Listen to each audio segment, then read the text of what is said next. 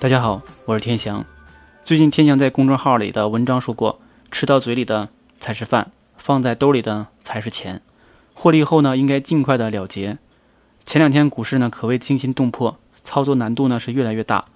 好在呢有券商板块护盘，现在一举突破了四千点。另外，在天翔给大家做演示的账户中呢，所购买的基金涨幅已达百分之十五，用了十六个交易日。这个大家可以关注。微信公众号“理财播报”来查看。也有人会问：现在基金都已经涨了这么多了，可不可以买入？有人喜欢买净值低的基金，他们认为呢，净值低，买的份额呢就多，将来赚的呢也会多。其实，基金的盈利与你购买时基金净值的高低没有太大关系。相反呢，高净值的基金呢，为我们提供了另外的一种思考角度。我们来举个例子，同样是一万元的资金。我们分别购入 A、B 两只基金，A 基金的净值呢是零点五元，B 基金的净值呢是一元。那 A 基金呢可以购入两万份，B 基金呢可以购入一万份。假设两只基金都涨百分之五，那计算公式呢就应该是你持有的份额乘以净值乘以涨幅。这样一算下来呢，两只基金的收益呢都是五百。其实这里举的例子呢有点啰嗦，大家一看呢就会明白，只要购买基金的资金。是一样的，涨幅是一样的，收益呢，那肯定就是一样的。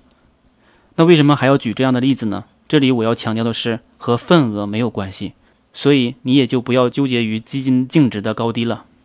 还有另外一种角度，很多人认为现在的净值这么高，还有没有上涨的空间？那是不是马上就要调整了？这种想法呢是对的，但是呢不适合基金，而是适合于股市。